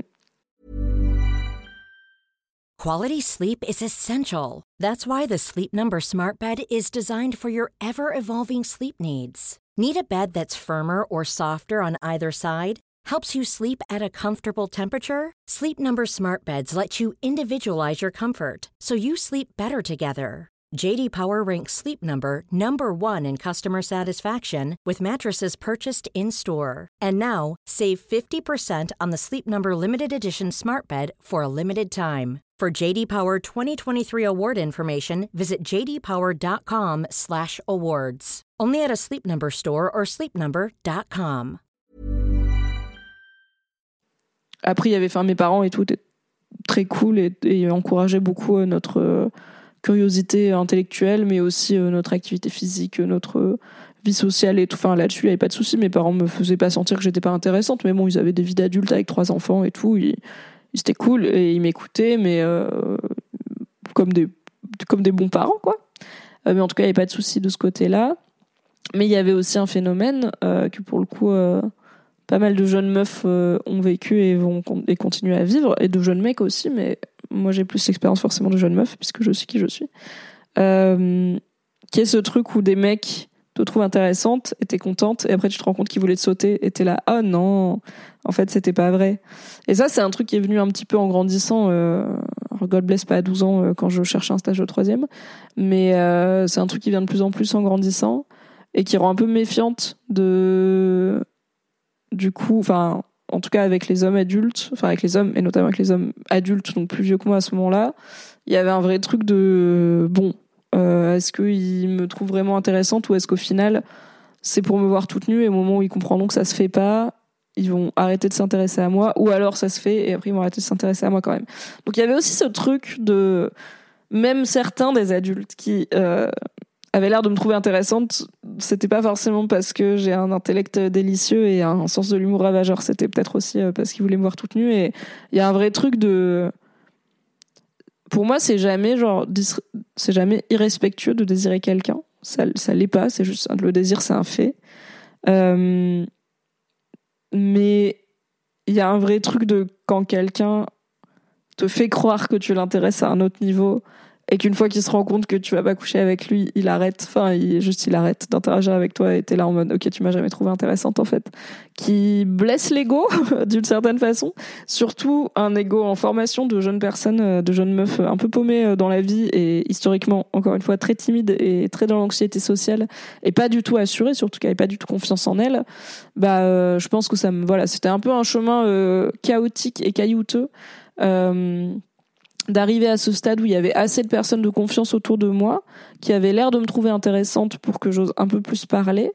Et aussi bah les, lectrices de Mademoiselle et euh, le feedback que j'avais sur internet qui était ok bah en fait il y a un moment où ça devient compliqué même pour moi de prétendre que je sais pas m'exprimer alors qu'une partie de mon travail c'est littéralement d'écrire des articles qui vont être lus de répondre à des commentaires de d'animer des communautés. Enfin bon j'avais un travail quand même qui nécessitait pas mal d'interaction avec les gens donc tout ça combiné a fait que ah et aussi quand même très important euh, alors deux choses. Pour la première fois dans ma vie j'étais indépendante financièrement c'est-à-dire que euh, donc moi j'ai jamais j'ai eu la chance d'avoir des parents qui ont payé euh, ma vie pendant mes études c'est-à-dire que mes études en soi c'était la fac donc c'était gratuit. J'ai pas fait d'école privée ou quoi. Il y a pas eu de prêt à faire ni rien mais mes parents avaient les moyens de me permettre de ne pas travailler pendant mes études. Donc j'ai pas eu à travailler pour payer mes études ce qui est un gros privilège et ce qui a fait d'ailleurs que j'ai pu faire mon stage chez Mademoiselle puisque sinon j'aurais pas eu les moyens de payer mon de payer un loyer à Lille et ma vie puisque l'indemnité de stage à l'époque c'était un truc genre 380 euros par mois. Donc en gros ça a payé mon loyer à Lille mais si mes parents avaient pas pu me filer des sous pour payer bah genre à manger par exemple euh, j'aurais juste pas pu faire un stage dans une ville euh, comme Lille où je connaissais personne euh, qui pouvait m'héberger. Voilà petit euh, aparté et quand je suis arrivée chez Mademoiselle, du coup, ça a été la première fois que j'ai gagné mon propre argent euh, et que j'ai pu appeler mes parents et leur dire, écoutez, vous pouvez arrêter les virements. Et je pense qu'il y a eu ce truc aussi de un peu un cap de devenir adulte et indépendante et un peu un côté genre bon, il y a des choses qui changent. Euh, Qu'est-ce que je veux garder avec moi? Qu'est-ce que j'aimerais bien perdre en grandissant? Il y avait aussi probablement à ce moment-là toute une mouvance qui commençait sur le net de réflexion autour du développement personnel. Enfin, il y a toujours eu, et, mais je pense que ça s'est un peu hypé ces dernières années. Euh, soit la meilleure version toi-même. Après, c'est devenu les trucs, les archétypes genre girl boss, euh, très un peu féministe capitaliste, euh, plein de TED Talks divers et variés qui t'expliquent comment la pensée positive peut révolutionner le monde. Mais en tout cas, voilà, il y avait cette mouvance de aussi de aie confiance en toi, tu es ta propre meilleure amie et tout. Donc, mais bon, il y avait cette indépendance financière qui, je pense, m'a libérée d'une partie de, ok, je deviens adulte, je deviens ma propre personne. Et euh, pour la première fois de ma vie, je pense qu'en tout cas, euh, peut-être pas pour la première fois de ma vie, mais j'allais dire pour la première fois de ma vie, j'étais dans une relation amoureuse saine. C'est pas vraiment vrai. En vrai, j'avais eu des couples avant qui étaient pas mal. Euh, mais le, donc je suis sortie avec un gars qui s'appelait Julien euh, au début de mes aventures chez Mademoiselle. Et c'est euh, le premier mec qui m'a fait découvrir la relation libre. Donc, euh, je suis en relation libre, c'est un modèle de couple ouvert euh, depuis ce gars-là, donc ça fait plus de dix ans. Et euh, j'avais fait tout un live sur la relation libre que vous pouvez retrouver en replay si ça vous intéresse. Et on en refera d'autres. Et puis si vous avez des questions, allez-y, on a, on a le temps finalement. Euh, donc euh, ça a été le premier gars avec qui j'étais en relation libre, c'est lui qui m'a fait découvrir le concept. Mais en règle générale, c'est juste une relation avec beaucoup de respect, beaucoup d'égalité et beaucoup de liberté aussi et d'indépendance. Et en vrai, je pense qu'il il aimait le fait que je sois indépendante, ce qui est un truc que je retrouve maintenant chez mes partenaires en général. Je suis une grande gueule, j'ai des opinions. j'aime être avec l'homme que j'aime, mais je sais que je peux vivre sans. Euh, donc je pense que cette indépendance fait aussi partie de mon charme dévorant. Euh, mais à l'époque c'était assez nouveau. Et du coup c'est aussi quelque chose qui l'a alors pas euh, nourri de façon malsaine, mais qui l'a encouragé et valorisé chez moi et que ça m'a encouragé à le développer. Donc il y avait tout ce contexte qui faisait que j'étais voilà, j'étais dans un environnement bienveillant en fait à plein de niveaux et qui m'encourageait à être moi-même. Et bah alors là j'ai beaucoup peint j'ai parlé des meufs de Mademoiselle, des lectrices de Mademoiselle, mais il y avait aussi, et bien sûr, Fabrice Florent, euh, fondateur du magazine, qui à l'époque était rédac chef et mon, du coup, mon chef et mon mentor, euh, qui maintenant est un ami, a quand même beaucoup joué, euh, parce qu'il a toujours, en fait, Fabrice, c'est un, c'est un prod dans l'âme, je dirais, c'est un découvreur de talent et un producteur de, de talent. Et du coup, ça explique aussi cette, ce nez qu'il avait pour les, pour les bonnes plumes et les jeunes talents chez Mademoiselle, à la fois dans l'équipe, mais aussi, Enfin, il a été parmi les premiers à interviewer des gens qui sont maintenant maxi connus, genre euh, Bérangère Krief, euh, Kian Kojondi, euh, Sophie Marie Larouillet, elle a commencé chez Mademoiselle, Taous Merakchi et tout. Enfin voilà, une personne qui a un bon nez, un bon pif. et qui, je trouve, a trouvé le bon équilibre, à la fois me met des coups de pied au cul parfois, mais des gentils coups de pied au cul. En fait, peut-être c'est chiant quand tu dis que t'es nul et que tu dis que tu vas pas y arriver. Peut-être que ça fait X temps que t'es là et qu'à chaque fois que tu dis que tu vas pas y arriver, tu y arrives, donc maybe on arrête.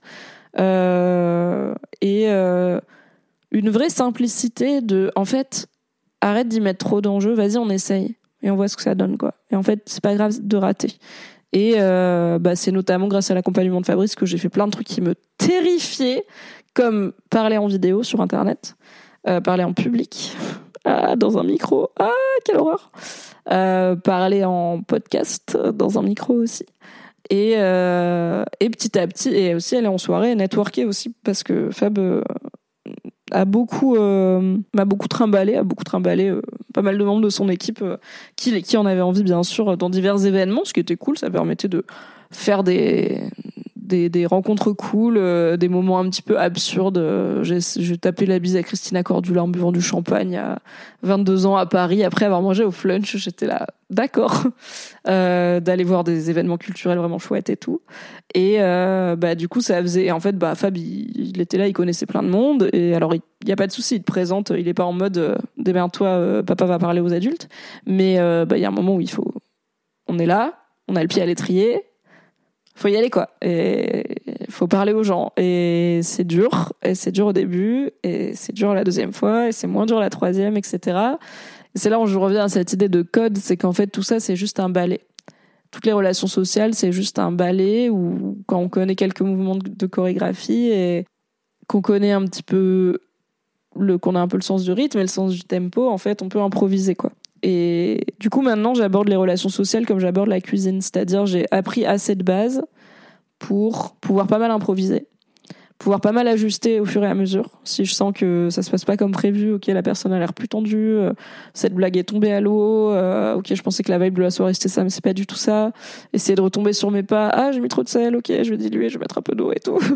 euh, et en même temps, d'un côté, ça aide de voir les relations sociales comme un genre de pièce de théâtre un peu. Et en fait, il y a toute une partie qui est, oui, qui est codifiée. Sans dire qu'il faut rentrer euh, direct dans le small talk le plus inintéressant à parler uniquement de la météo et des horaires de, métro. Bah déjà, le small talk, même si c'est pas ma passion, a un vrai intérêt, quoi. C'est un vrai intérêt, c'est un, vrai lubrifiant social. Et, euh, c'est une façon de mettre les gens à l'aise aussi, de leur dire on parle la même langue. On sait que quand on arrive chez le coiffeur, il y a un moment, après le shampoing, on va être là, ah, bah disons qu'il flotte, euh, qu'est-ce qu'il flotte aujourd'hui? Ah oui, bah donc il flotte, il n'y a plus de saison et tout machin. C'est ok en fait, je suis là, c'est pas passionnant, mais c'est ok. Et comme je le vois comme un ingrédient, je suis là, c'est cool. C'est comme, je sais pas, le morceau de beurre que je mets au tout début de la cuisson de mon plat qui va prendre 4 heures, c'est pas le morceau de beurre le plus intéressant du plat parce qu'il y en a 8 qui vont suivre et ils, sont tous, ils seront tous plus intéressants. Mais il lubrifie. C'est grâce à lui que la magie commence à opérer. Et en fait, on peut pas commencer direct à foutre 8 épices dans la poêle et 4 légumes crus. Il faut commencer avec les étapes du début. Et les étapes du début, c'est on réchauffe et on met du lubrifiant. Du coup, on, voilà, on fait du small talk, on parle de choses qu'on peut avoir en commun avec la personne, que ça soit euh, des trucs un peu codifiés chez le coiffeur ou euh, à toute autre interaction avec quelqu'un qui est plutôt rémunéré pour ça, ou si c'est en soirée, bah comme tout le monde quoi. Donc oui, je suis à la fois euh, consciente que le small talk c'est pas passionnant et je suis pas fan des discussions qui sont formées que de small talk parce que pour le coup ça m'épuise assez vite parce que c'est très enfin c'est pas très spontané chez moi. Du coup, je suis quand même régulièrement en train de réfléchir à qu'est-ce que je vais dire après et tout machin. Est-ce que et aussi je suis un peu à l'affût des signaux de est-ce que la personne a envie de faire du small talk avec moi? Est-ce qu'elle le fait parce qu'elle pense qu'il faut? Est-ce qu'elle a envie de passer à autre chose et à une discussion peut-être un peu plus profonde? Est-ce que j'ai des ouvertures? Est-ce qu'elle m'envoie des petits signaux? Genre, elle a peut-être envie que cette conversation se finisse, mais elle ose pas me le dire. Et si moi je le dis pas, du coup, ça va pas finir. Euh, notamment dans le cas de, par exemple, chez ma coiffeuse ou whatever, euh, j'ai un vrai truc de la personne est rémunérée et parfois ça lui fait plaisir de papoter et ça lui fait passer le temps et c'est un peu déshumanisant d'avoir quelqu'un qui te parle pas pendant tout un acte commercial. Et parfois au contraire ça lui ferait plaisir de se taire mais elle part du principe que la personne s'attend à avoir de la conversation donc elle fait la conversation. Donc moi maintenant je suis transparente et je dis écoutez je suis pas très bavarde je suis pas très conversation. Euh, voilà, mais si vous voulez, on peut papoter quand même. Et la plupart des gens disent, bah non, ça va, y a pas de souci. Je suis là, ok. Et en fait, les gens papotent entre eux, du coup, avec leurs collègues ou avec d'autres clientes. Et moi, je suis là, très bien, mais vraiment, mais appelez votre mère et tout, je m'en fous. Enfin, ça tenait qu'à moi. Si je pouvais écouter un podcast chez, la, le coiffeur, j'écouterais un podcast chez le coiffeur. Donc, pas parce que je veux pas parler aux humains, mais juste parce que j'ai des trucs à faire et que j'en veux pas aux humains qui ont pas choisi de traîner avec moi, de pas avoir envie de parler avec moi, quoi. Y a des gens qui arrivent à savoir tout ça spontanément. Bah, je suis pas sûre, mais, euh, c'est pas grave en fait de pas le savoir spontanément. L'autre truc que, en fait, l'autre facette et je trouve la facette la plus intéressante de hum, comment je mène mes relations sociales actuellement, c'est que non seulement genre j'ai accepté l'aspect un peu codifié, euh, le lubrifiant social, les petites étapes dans une discussion, euh, aussi les ben, des trucs normaux quoi, les niveaux de langage, les gens qui sont plus ou moins à l'aise avec je sais pas des des discussions sexuelles par exemple ou des blagues un peu osées, des choses comme ça. Euh, même si ça m'arrive toujours d'être un peu langage de chartier dans des conditions où il ne faudrait pas. Euh, mais j'ai aussi accepté que plein de gens sont mal à l'aise socialement et osent pas le dire euh, comme moi j'osais pas le dire pendant très longtemps. Et et c'est toujours nourri par cette peur du worst case de OK, peut-être je vais rater l'interaction sociale. Et en fait, j'ai appris en faisant et en ratant que rater c'est rarement grave et que en fait euh, on, on s'en remet et que c'est comme ça qu'on apprend aussi euh, les interactions sociales réussies. Et du coup, comme j'ai été longtemps cette meuf qui ose pas mener les relations sociales qu'elle a envie de mener parce qu'elle a peur de rater, euh, j'ai un peu tendance à sauter à pieds joints maintenant dans, alors pas forcément dans le plat du malaise parce qu'en plus je suis pas du tout à l'aise avec, je suis pas à l'aise avec le malaise. La personne est autrice, l'éloquence, n'est-ce pas?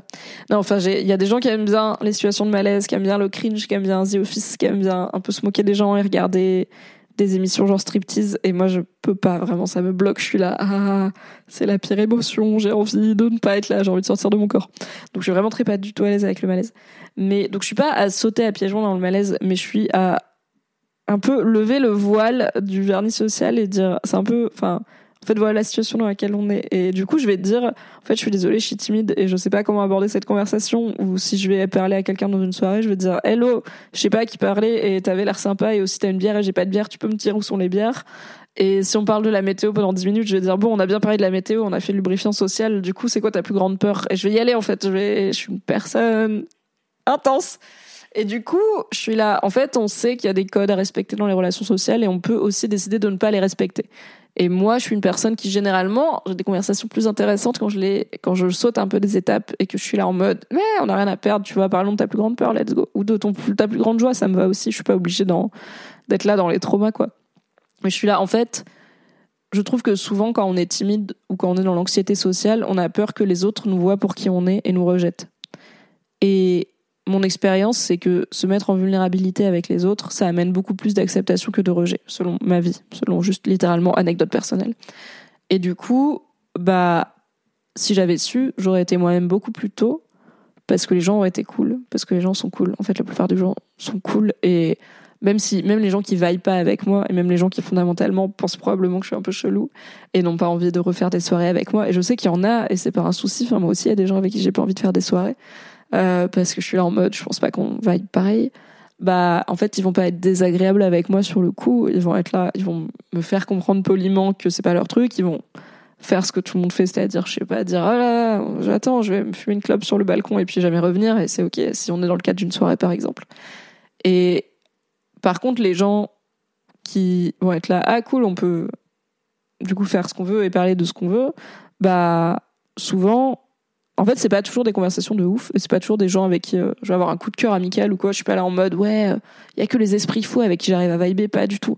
Mais moi, on essaye et en fait, même si, encore une fois, même si on rate et même si l'interaction est un peu gênante, eh ben c'est pas grave quoi. On aura tenté un truc et on aura été sincère l'un envers l'autre et on se sera montré, alors peut-être pas 100% à poil, hein, faut pas exagérer, mais on sera montré un peu à poil à quelqu'un et ça sera bien passé.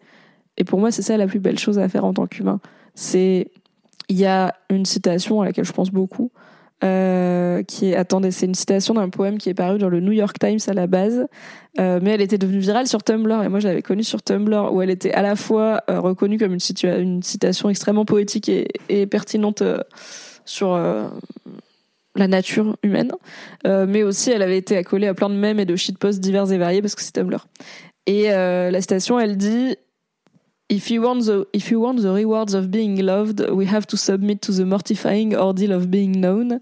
Euh, ce qu'on peut traduire librement par si nous voulons les, les récompenses, si nous voulons cueillir les fruits euh, du fait d'être aimé, nous devons nous soumettre à l'insoutenable épreuve d'être connu, d'être vu.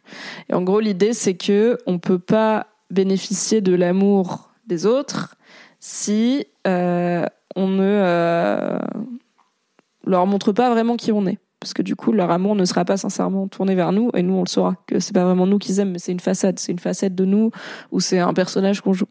Et du coup, l'idée, c'est que pour pouvoir avoir les, les, les, avantages et les aspects positifs d'être aimé, il faut prendre le risque de se montrer. Le mortifying ordeal, la mortifiante épreuve d'être connu, d'être vu. Et pour moi, c'est très vrai. Je pense qu'il y a plein de choses dans la vie qui naissent à la fois d'un désir profond de se montrer tel qu'on est et d'être aimé et accepté tel qu'on est et que qu'on nous voit tel qu'on est qu'on nous dise c'est ok, je t'aime comme tu es, euh, tu es valide, tu es légitime et d'une peur panique d'être rejeté si on le fait. Et beaucoup de blessures euh, assez profondes viennent de des moments où on a montré des facettes de nous un peu secrètes ou alors on s'est montré vraiment à nu à quelqu'un et qu'on a été rejeté ou qu'on a été jugé ou qu'on a été shamé ou critiqué pour des facettes de nous euh, et beaucoup de choses qu'on ne fait pas beaucoup de peurs qui nous retiennent viennent de, la peur de en fait on se met des barrières et des et des boucliers et des distances avec les autres euh, dans l'idée de c'est autant d'obstacles à passer parce que le jour où on se montre vraiment à nu et où on est rejeté, on a qu'est-ce qu'on a d'autre quoi? C'est alors que si on se montre mais pas vraiment nous, pas vraiment à nous, si on montre une facette de nous, si on montre qu'une partie de nous et qu'on est rejeté, on peut toujours se dire bah oui mais c'est c'est pas vraiment moi, il y a d'autres facettes de moi quoi. Mais du coup, c'est pas une vie de passer sa vie, euh, c'est vraiment passer une vie assiégée en soi-même quoi. C'est passer sa vie dans sa tour en se disant bah personne peut me toucher. Oui mais justement, personne peut te toucher. Donc personne peut te toucher vraiment. Et du coup, pour moi, la timidité et l'anxiété, enfin l'anxiété sociale, en tout cas, c'était beaucoup ça. C'était j'ai peur euh, d'être rejeté. En fait, j'ai peur de, de de pas savoir faire déjà, et qu'on se rende compte que je sais pas faire, et euh, qu'on me juge parce que je sais pas faire. Ça venait des fois déjà de base du fait que je pensais que les autres savaient faire et pas moi. Je pensais que les gens avaient un peu tous reçu en manuel des interactions sociales et pas moi. Et euh, mais tout comme je pensais que les meufs avait un genre de gêne de la féminité que moi j'avais pas. Enfin, il y avait plein de choses où j'étais là, mais ça a l'air. Pourquoi tout le monde a l'air de savoir faire et pas moi? Et au point où on en est, j'ai honte de demander du coup. en fait, tout le monde a appris et tout le monde a galéré, et tout le monde a fait sur le tas, et tout le monde surtout a fait sans savoir si c'était bien et en étant perclus d'insécurité et de ah est-ce que je fais bien? Euh, du coup, si j'avais si j'avais su plus tôt qu'il n'y avait pas de manuel et qu'il fallait juste essayer et rater, peut-être que j'aurais essayé et raté plus tôt. Euh, ça venait aussi d'une une incompréhension justement, mais ça rentre dans la même idée en fait. J'allais dire, ça venait d'une incompréhension des, de certains schémas sociaux, de certains, voilà, comment une interaction est censée se dérouler. En même temps, oui et non, j'ai envie de dire, ça venait fondamentalement d'une incompréhension du fait que c'est ok d'improviser et qu'il y a plein d'interactions sociales où on n'est pas sûr de comment elles vont se passer et de c'est quoi les codes. Mais la plupart du temps, observer un petit peu et y aller et risquer de se tromper, quitte à dire, à y arriver et à dire, excusez-moi, c'est la première fois, genre, mais après, enfin, aparté, mais ça continue à me bloquer dans le sens où j'en avais parlé dans Laisse-moi kiffer. Par exemple, donc je suis une petite personne de taille et euh, du coup j'ai souvent des retouches à faire, des ourlets et tout. Je ne sais pas coudre, j'ai deux mains gauches, ça ne m'intéresse pas, j'ai essayé, ça me saoule. Euh, pendant longtemps, j'ai pu demander à ma chère mère de me faire des ourlets, mais ma mère est maintenant à 700 km de moi, ce qui est un petit peu loin. Du coup, euh, il faudrait que j'aille en truc de retouche. Sauf que j'ai un vrai problème qui est que je ne comprends pas comment l'interaction se déroule. Je suis là, est-ce que je suis censée y aller? Avec sur moi le pantalon que je veux faire retoucher, mais du coup il est trop grand, donc je peux pas le mettre pour y aller. Est-ce que je suis censée y aller avec un autre pantalon et le pantalon que je veux faire retoucher dans un sac, mais du coup est-ce que je suis censée l'enfiler là-bas et du coup est-ce qu'ils ont des cabines et est-ce qu'ils vont prendre les mesures sur moi ou est-ce que je vais le poser genre sur mes hanches et ils vont genre déduire euh, Et en fait, je panique et voilà, je continue. J'ai 30 ans, j'ai 31 ans dans une semaine, là, dans 10 jours la mif, et je continue à spiraler dans ma tête parce que je sais pas exactement comment ça se passe dans les boutiques de retoucherie. J'en avais parlé dans Laisse-moi kiffer et j'avais énormément de gens adorables qui m'avaient écrit voilà comment ça se passe de a à Z, toutes les étapes entre temps. Et en fait, dans telle boutique à Paris, je sais qu'il y a une cabine. T'as aussi telle méthode qui existe et tout trop chou. Et en fait, c'est un truc que j'aurais dû faire quand j'étais ado et jeune adulte, c'est de dire, je sais pas comment ça marche, expliquez-moi. Et de dire, en fait, je suis peut-être un peu débile, mais moi, ça me paralyse quand je sais pas comment ça marche. Donc, j'ai juste besoin que quelqu'un m'explique et après, ça ira. Et alors, bon, j'ai toujours pas été en boutique de retouche, mais à ma décharge, j'en ai fait trois. Elles étaient fermées, il pleuvait, ça m'a saoulé, mais ça va venir. La procrastination, c'est aussi un truc. Et, euh, et en fait, j'ai dit, je panique de cette activité commerciale totalement normale parce que je sais pas comment ça va se passer. Et est-ce que les gens m'ont dit t'es vraiment débile? Non, les gens m'ont dit voilà comment ça se passe, c'est ok d'être stressé, c'est pas grave. Et en fait, toutes les fois dans ma vie où j'ai dit explique-moi telle situation parce que ça m'angoisse de pas savoir, bah les gens m'ont expliqué. Et en fait, tout le monde s'est déjà retrouvé dans des cadres où, où là j'ai pas les codes et je sais pas exactement le, le programme et tout. Est-ce que tu peux m'expliquer un petit peu ce qu'il faut faire et tout parce que je stresse. Et tout le monde a déjà été rassuré, donc il n'y a pas de honte à demander. Et bon, s'il y a des gens qui vous shame de demander, peut-être arrêter de traîner avec, c'est aussi, c'est aussi un choix, quoi. Quand on change de regard et on se rend compte que tout le monde a peur, on est plus bienveillant avec les gens. C'est ça, en fait. Et ça rentre dans, euh, en fait, ce truc de peur de l'autre. Euh, ça vient d'une projet, enfin ça vient souvent de projeter un truc qu'on ferait pas soi-même quoi. Voilà, j'ai jamais jugé les gens qui étaient un peu socially awkward avec moi et j'avais quand même peur qu'on me juge. J'ai jamais jugé les gens qui savaient pas comment aborder une situation et qui me demandaient et j'avais quand même peur qu'on me juge si je demande. Et je pense que ça c'est un truc assez classico, c'est que alors il y a un dicton qui dit on juge autrui par leurs actes et soi-même par ses intentions. Euh, qui est un vrai truc de fondamentalement nous on connaît nos intentions on connaît nos motivations pour faire les choses. Et du coup même quand on n'arrive pas au résultat qu'on espérait on est là oui mais mes intentions étaient bonnes. Donc on peut pas vraiment m'en vouloir. Ou alors enfin on est là en mode ok on a ce prisme. Alors que les autres souvent on voit que le résultat et pas l'intention. Du coup on les juge par les actes. Alors c'est vrai mais je pense qu'il y a aussi on imagine quand même souvent les autres comme moins sympas qu'ils le sont et on a plus peur des autres que mérité parce que si on part du principe que tout le monde est à peu près comme soi-même bah je pense qu'on est pour la plupart des gens plutôt sympa quoi et que surtout on n'a pas que ça à foutre de passer notre vie à s'intéresser à la personne qui a une interaction sociale un peu au corps avec nous aujourd'hui et tout le monde est le personnage principal de son histoire et il n'y a pas beaucoup de films où on s'apesantit sur la personne qui a confondu le héros du film avec un vendeur euh, de Sephora alors qu'il n'était pas vendeur chez Sephora. Donc c'est pas très grave d'être cette personne. A priori, on va pas faire une pause de 30 minutes dans le film de la vie de l'autre personne pour s'apesantir sur vous. Et au-delà du fait qu'on n'a pas le temps de s'y intéresser, il y a aussi un truc de. Je sais que ça arrive d'être. Enfin, évidemment, ça arrive d'être moqué. Euh, socialement. Je parle pas de dynamique de harcèlement qui pour moi sont quand même différentes, mais d'être moqué. Genre, ça peut arriver que demain, je sais pas, euh, j'ai une interaction sociale ratée et qu'on se fout de ma gueule. Ok. Ça marche que si je le laisse m'atteindre fondamentalement. Et alors, ça me fera pas plaisir, certes, mais c'est là où on en revient à, il y a un moment où si t'es assez solide sur tes appuis, il en faut quand même pas mal pour t'ébranler fondamentalement. Et je pense que là, j'en suis au point où je suis assez solide pour que si une personne que je connais pas sous ma gueule, je serais là. Ok, moment, moment relou quoi, maximum moment relou. Euh, peut-être un peu de colère à la limite si c'est vraiment insultant, mais euh, ça va vraiment pas euh, m'ébranler dans ma capacité à interagir avec les gens. Je serais la personne personne peu fréquentable, mais moi ça va. Et il faudrait vraiment que ce soit une personne à laquelle je tiens, qui se fout de ma gueule ou qui essaie de me faire du mal pour que je sois là. Oula, alors là, oui, ça va piquer et peut-être me faire m'interroger sur est-ce que j'ai un bon flair pour les gens finalement parce que je pensais pas cette personne capable de faire ça. Mais en fait, euh, si demain je me casse la figure dans la rue et qu'on se fout de ma gueule, je serais là, bah c'est chiant parce que déjà je me suis cassé la figure et aussi, mais on a quel âge en fait? Euh, Mais ce sera pas quelque chose qui va m'empêcher d'interagir avec des gens à l'avenir, quoi.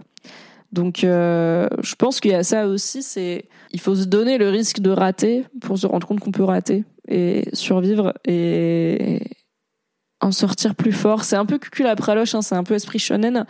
Mais en vrai, je pense qu'on peut vivre avec la timidité et je pense que je suis toujours une personne timide. Je suis toujours dans ce truc de j'ai besoin d'analyser les situations avant de m'y sentir à l'aise. Euh, j'ai besoin d'en savoir le maximum avant de me lancer dans une nouvelle situation. Euh, j'aime bien en savoir un peu sur les gens avant de les rencontrer, par exemple. J'aime bien me faire une petite idée de ah, quel est le mood et tout, parce que pour le coup, quand il y a trop de champs des possibles et que bah a pas toujours beaucoup de temps pour analyser la situation avant d'y aller, ça me paralyse quand même un peu. Euh, et je suis toujours introvertie dans le sens où je suis toujours Orson, j'ai besoin euh, de temps solo pour recharger, mais ça veut pas dire, enfin, c'est pas forcément lié. On peut être introverti, c'est-à-dire avoir besoin de temps solo, mais pas timide, c'est-à-dire pas avoir peur d'aller vers les autres. C'est juste que c'est pas comme ça qu'on recharge nos batteries, quoi. Mais on n'est pas forcément l'un ou l'autre. Et on peut être extraverti, c'est-à-dire avoir besoin d'aller vers les autres, mais timide, c'est-à-dire avoir peur quand même d'aller vers les autres. Et ça doit être assez chiant. Donc moi je pense que je suis introvertie mais beaucoup moins timide qu'avant, mais toujours timide parce que j'ai toujours cette anxiété quand même euh, des nouvelles rencontres, des nouvelles personnes. Je suis une personne d'habitude, je suis une personne qui traîne beaucoup avec les mêmes cercles, avec les mêmes gens et euh, qui en soi rencontrer une nouvelle personne n'est jamais vraiment un argument positif pour me faire faire un truc genre viens à cette soirée, il y aura plein de gens que tu connais pas, je suis là bah du coup non. Alors qu'il y a des gens pour qui c'est un vrai truc de ah cool, je vais rencontrer de nouvelles personnes, j'adore. Moi je suis là non merci parce que je sais que je vais quand même genre être hyper vigilante à comment ça se passe cette nouvelle relation, comment on vibe et tout et que je vais être beaucoup moins détendue qu'avec les gens que je connais déjà. Mais bon, si je les connais déjà, c'est bien qu'on a pris le temps de on a pris le temps de se connaître quoi. Et euh, qu'on a appris à se connaître et qu'on a pris le temps de faire un pas vers l'autre. Euh... donc euh je suis toujours timide, mais j'ai arrêté de subir mon anxiété plutôt et euh, de la laisser m'empêcher de faire des trucs. Et je pense que c'est surtout ça. J'ai raté plein d'opportunités parce que j'étais trop anxieuse. Il euh, y a plein de gens à qui j'ai pas parlé, il y a plein de trucs pour lesquels je me suis pas proposé, il y a plein d'opportunités dont j'ai pas profité. Je me suis retrouvée à, avoir l'opportunité d'être vraiment dans un cadre très privé, très cool avec des gens. Que j'admirais beaucoup, euh, qui aurait pu beaucoup m'apporter et bah je leur ai pas parlé parce que j'étais timide. Et avec le recul, je suis là en fait littéralement ça m'a rien apporté de positif dans ma vie cette anxiété sociale là. Ma timidité, j'ai rien contre, je veux dire on peut pas être à l'aise en tout et je pense que ça m'a aussi développé des trucs chez moi que j'aime bien. Euh, cette réflexion sur les relations sociales, cette aisance à l'écrit aussi, elle vient beaucoup de ma timidité. Et bah, guess what, j'en ai en partie fait mon métier et tout. Mais maintenant, voilà, je la laisse pas m'handicaper et m'empêcher de faire ce que je veux de ma vie, comme par exemple vous parler. Et je pense que c'est ça le goal. C'est pas forcément d'arrêter d'être timide parce que je laisse pas forcément un défaut en soi, mais quand on le subit et que ça nous handicape, c'est vraiment dommage et que ça nous prouve, euh, que ça nous prive d'opportunités, quoi. Moi, le problème, c'est que même quand je me raisonne, je suis physiquement pas bien. Bah alors ouais, il y a plusieurs choses. Alors moi, j'ai à l'époque où j'étais plus timide, euh, il y avait un vrai truc de effectivement d'anxiété euh, physique, euh, de sueur froide, de bide nouée et tout. En fait, ça c'est toujours là, un peu. Mais je, fais avec. Euh, alors il y a des trucs pour se, chacun peut avoir des trucs pour se calmer. Alors des trucs plus ou moins cool, genre fumer des clopes, je ne recommande pas. mais aussi ça peut être, il y a eu des, il y a eu des toute une une vague de d'objets anti-stress qui pour une partie était justement à la base plutôt développée à destination de personnes sur le spectre autistique comme les hand spinners, les fidget cubes et tout, euh, qui peuvent vraiment aider à se recentrer une bonne méthode, c'est de, pour moi, c'est de préparer un petit peu. Alors pas de répéter la discussion dans ma tête parce que le risque avec ça, c'est que la personne va jamais suivre le script et que du coup, réplique 3, elle va pas dire ce qu'on s'attendait à ce qu'elle dise et on va être là en mode oh non. Euh, du coup, euh, je ne vais pas dans les détails, mais d'avoir quelques idées de, je sais pas, de sujets de conversation, de si si c'est par exemple, j'arrive dans une soirée, j'attends mon verre au bar, je regarde un petit peu du coup qui est là bah ça et je me rends compte que je connais pas assez grand monde et tout bah ça peut être je sais pas soit une personne qui a l'air sympa qui a l'air bienveillante qui a l'air souriante qui a l'air entourée de gens cool euh, soit une personne qui a une fringue un truc un peu remarquable j'en sais rien soit une personne qui euh, voit la même chose que moi donc euh, ou qui attend avec moi donc je vais papoter avec je vais dire ah bah salut qu'est-ce que tu fais là et tout enfin je sais pas vous voyez la base quoi Euh, L'alcool, euh, je me le recommande pas encore une fois pour la santé, mais ça peut aider un verre ou deux à détendre effectivement les nerfs. Et puis juste, encore une fois, se rappeler des enjeux, quoi. C'est quoi le worst case scénario? C'est pas très grave le worst case scénario, c'est une interaction sociale au mieux un petit peu gênante, au pire vraiment ratée. Et en fait, c'est pas grave. Et vraiment, les gens s'en souviendront pas on est les seules personnes qui se souviennent de nos plus grandes hontes et de toutes ces scènes, vous voyez, qui vous font vous empêcher de vous endormir des fois à deux du mat. Vous êtes là, oh non, je repense à ce moment, j'ai cringé. Je pense que la plupart du temps, le, reste des gens qui étaient présents euh, à ce moment-là euh, ne s'en souviennent pas, parce qu'en fait, euh, la fois où vous vous êtes croûté au milieu du réfectoire avec votre plateau n'est pas si mémorable pour la plupart des gens. Et la fois où vous êtes donné en spectacle en soirée, bah au pire, dans la tête des gens, vous êtes ah oui, ce mec un peu bourré qui a été chelou une fois en soirée. C'est pas vraiment, c'est une réputation avec laquelle on peut vivre. J'ai la même, donc c'est pas très grave. Effectivement, des exercices de respiration et la méditation marchent pour moi, mais je suis pas assez régulière. Effectivement, euh, il y a euh, des applis, mais il y a aussi des exercices euh, accessibles tout simplement via des guides sur Internet, mais aussi via, la thérapie, euh, bien sûr. En vrai, si vous êtes timide ou anxieux ou anxieuse à un point où, où ça vous handicape et vous cherchez vraiment des vrais conseils pour vous en débarrasser, je peux que vous conseiller euh, d'en parler à un ou une thérapeute. Euh, alors, pour rappel, vous pouvez déjà en parler à votre généraliste qui peut éventuellement, alors soit vous orienter vers un, un ou une psychiatre, euh, soit euh, vous donner des contacts de, ou trouver euh, des psychologues et des, des thérapeutes autour de vous. Vous pouvez vous renseigner sur les différentes formes de thérapie, parce qu'il y en a plusieurs et il y en a qui vont vous, convenir plus que d'autres. Voir un petit peu le bouche à oreille, les avis et tout, parce que tous les praticiens et praticiennes ne se valent pas et toutes ne vous conviendront pas et puis euh, essayer une thérapie euh, savoir qu'est-ce qui est possible d'être fait contre cette anxiété, cette timidité, à quel niveau ça vous handicape, d'où ça peut venir, qu'est-ce que vous cherchez à accomplir, de quoi vous avez peur. Enfin, c'est plein de bonnes questions à se poser. Et je pense que la vie est vraiment trop courte pour la passer à avoir peur de faire des trucs. j'ai quand même peur de faire plein de trucs, on va pas se mentir. Mais j'ai plus peur de parler aux gens c'est déjà pas mal parce que en vrai, top 3 des expériences de la vie, quand même, une bonne discussion avec quelqu'un, c'est vraiment super. Et tout à l'heure, il y a un pote qui m'a appelé pour parler d'un truc de taf, donc rien à voir. Et euh, après, je, enfin, bon, je lui disais, toi, bah, du coup, comment ça va? Parce que quand même, on va pas s'appeler que pour parler de taf. Et on s'est mis à parler hyper deep du sens des relations humaines et de l'amour et de pourquoi être en couple pendant genre 40 minutes. Et j'étais là, c'est des bars, genre j'avais pas prévu de faire ça, du coup j'avais prévu de finir Rings of Power, du coup à la place j'ai cuisiné des choux de Bruxelles pendant ce coup de fil, car telle est ma vie. Euh, mais c'était super et en fait on s'est dit bah c'est grave cool de pouvoir s'appeler avoir cette conversation. Et on peut avoir cette conversation alors qu'on n'est pas si proche mais parce que on a été assez vite assez honnête sur oh là là le small talk c'est pas trop notre truc vas-y euh, on parle deep. Et en fait tout en vérifiant régulièrement qu'on se met pas mal à l'aise, tu vois, qu'on est là en mode, en fait, enfin, il y a pas de souci, t'es pas mon psy, euh, je suis pas la tienne, on n'est pas obligé de parler grave émotionnel c'est pas le mood, si t'es entre deux trucs et tout. Euh, il y a aussi un truc de, on n'est pas obligé d'étaler nos émotions à la gueule de tout le monde sans prévenir.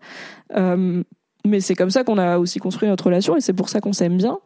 Et en fait, c'est cool d'en arriver à ce point-là. Et je me dis que c'est une conversation que j'aurais pas eue si j'avais eu peur d'être moi-même avec ce gars-là, entre autres gens. Euh, et euh, bah du coup, voilà, je ne peux que vous encourager à être vous-même. En fait, juste dire, hé, je suis moi-même avec toutes mes bizarreries. Déjà, plein de gens ont des bizarreries, donc il y a de bonnes chances qu'il y en ait qui s'emboîtent avec les vôtres. Et aussi, genre, je pense pas que vous en voudriez à quelqu'un qui se présente à vous avec toutes ces bizarreries. Donc pourquoi penser que les autres vont vous en vouloir et vous rejeter quoi? Ma psy me disait de faire une liste des questions à poser pour de la discussion ou de l'orga afin de me simplifier la vie et de ne plus avoir à penser si oui ou non la question est bien écrite et sera bien prise par le destinataire. Euh, oui, en effet. Euh, alors je disais voilà, je, je réfléchis pas trop en termes de vraiment réplique d'une interaction parce que c'est trop facile de partir off script. Mais pour les trucs en plus surtout pour les trucs un peu cadrés euh, je sais pas un coup de fil pro qui m'angoisse ou euh, l'URSAF ou whatever euh, je sais que je suis déjà angoissée par la situation et que le fait que ce soit une interaction sociale va me rajouter du stress. Donc effectivement je vais pas hésiter à me faire des notes. Et même enfin même pour les lives en vrai genre j'ai pas trop besoin de les regarder, mais j'ai pris des notes, quoi, parce que y a tous mes lives, je prends des notes avant euh, sur qu'est-ce que je vais vous regarder, raconter, qu'est-ce que je vais dire dans l'intro, dans la conclue. Comme ça, quand je me perds dans ma tête ou quand j'ai des trucs d'anxiété qui arrivent, et eh ben, je peux m'y référer et je me suis fait à moi-même euh, une aide pour la moi de plus tard qui sera en train de, de stresser. Et en fait, on, je me suis pas 100% débarrassée de cette peur de faire des nouveaux trucs et d'avoir des nouvelles interactions. Mais plus ça va, moins j'ai peur. Et surtout, c'est une peur, genre, je sais juste qu'elle est là et que je peux en faire quelque chose. Je peux Des fois, je vais te dire, en fait, là, j'ai pas envie de surmonter ma peur, ou j'ai, ou ça vaut pas le coup. Enfin, j'ai pas assez envie de faire ce truc pour que ça vaille le coup, ou là, je suis pas, je suis pas dans l'énergie et tout. Euh, mais au moins, c'est un choix que je fais. Et parfois, je vais me dire, là, je vais surmonter ma peur parce que j'ai grave envie de faire ce truc. Et avant, j'avais pas le choix. Le seul choix que j'avais, c'était subir ma peur et céder à ma peur et pas faire le truc, euh, ou alors le faire tellement tard que j'ai l'air d'être une meuf qui vient voler des mangas. Maintenant, j'ai le choix. Et c'est bien d'avoir le choix. Je sais que c'est juste, il me faut un peu de courage, il me faut un peu d'énergie. Parfois, j'ai ni l'un ni l'autre. Parfois, j'ai l'un et pas l'autre. Euh, mais au moins, je sais que je peux. Et savoir qu'on peut, c'est quand même quelque chose. C'est quand même un grand truc dans la vie. Mais ouais, je pense que mon meilleur conseil contre la timidité, c'est d'apprendre à être vulnérable. Parce que quand on est soi-même avec des gens et qu'on n'est pas rejeté, bah, on apprend que c'est cool d'être soi-même. Et quand on est soi-même, avant même d'être avec des gens, on apprend que c'est cool d'être soi-même. Et du coup, qu'on est assez solide pour être parfois rejeté et que c'est pas très grave. Et qu'en fait, les gens qui nous rejettent selon comment ils le font, il y a les gens qui vont pas être sur la même longueur d'onde et c'est ok. Il y a les gens qui vont être désagréables et en fait, maybe c'est eux qui sont malheureux en fait. Enfin, maybe c'est eux qui perdent dans la vie quoi. Parce que ils doivent pas avoir une vie très heureuse s'ils sont désagréables avec les gens juste parce que ils sont différents ou qu'ils vaillent pas avec. Mon mantra, c'est si ça me fait peur, si ça me fait peur, que ça me donne envie, faut foncer. Ouais, c'est sûr, faut savoir où est la peur, où est l'envie, et je trouve pas laisser la peur entraver trop l'envie, quoi. C'est plus facile à dire qu'à faire, je l'entends bien, mais euh, mais c'est quand même chouette quand on y arrive. Parole de personne qui y arrive à peu près et euh, qui est quand même plus sereine depuis. Merci d'avoir écouté cet épisode. Pour soutenir le podcast, pensez à lui mettre 5 étoiles et un gentil commentaire sur votre appli préférée. Si vous voulez encore plus de Mimi dans vos oreilles, vous pouvez retrouver mes débriefs de séries sur le flux Mimi Hegel débrief les séries, tout simplement. M'écouter avec la créatrice de contenu Marie Kigai chaque mardi dans le podcast BFF et me retrouver tous les dimanches en compagnie de Fabrice Florent dans notre podcast cinéma Le Film Club. Tous les liens sont dans la description. Merci à Valentin Nortier pour le générique et à Pop Music Production pour le montage. Et très belle journée.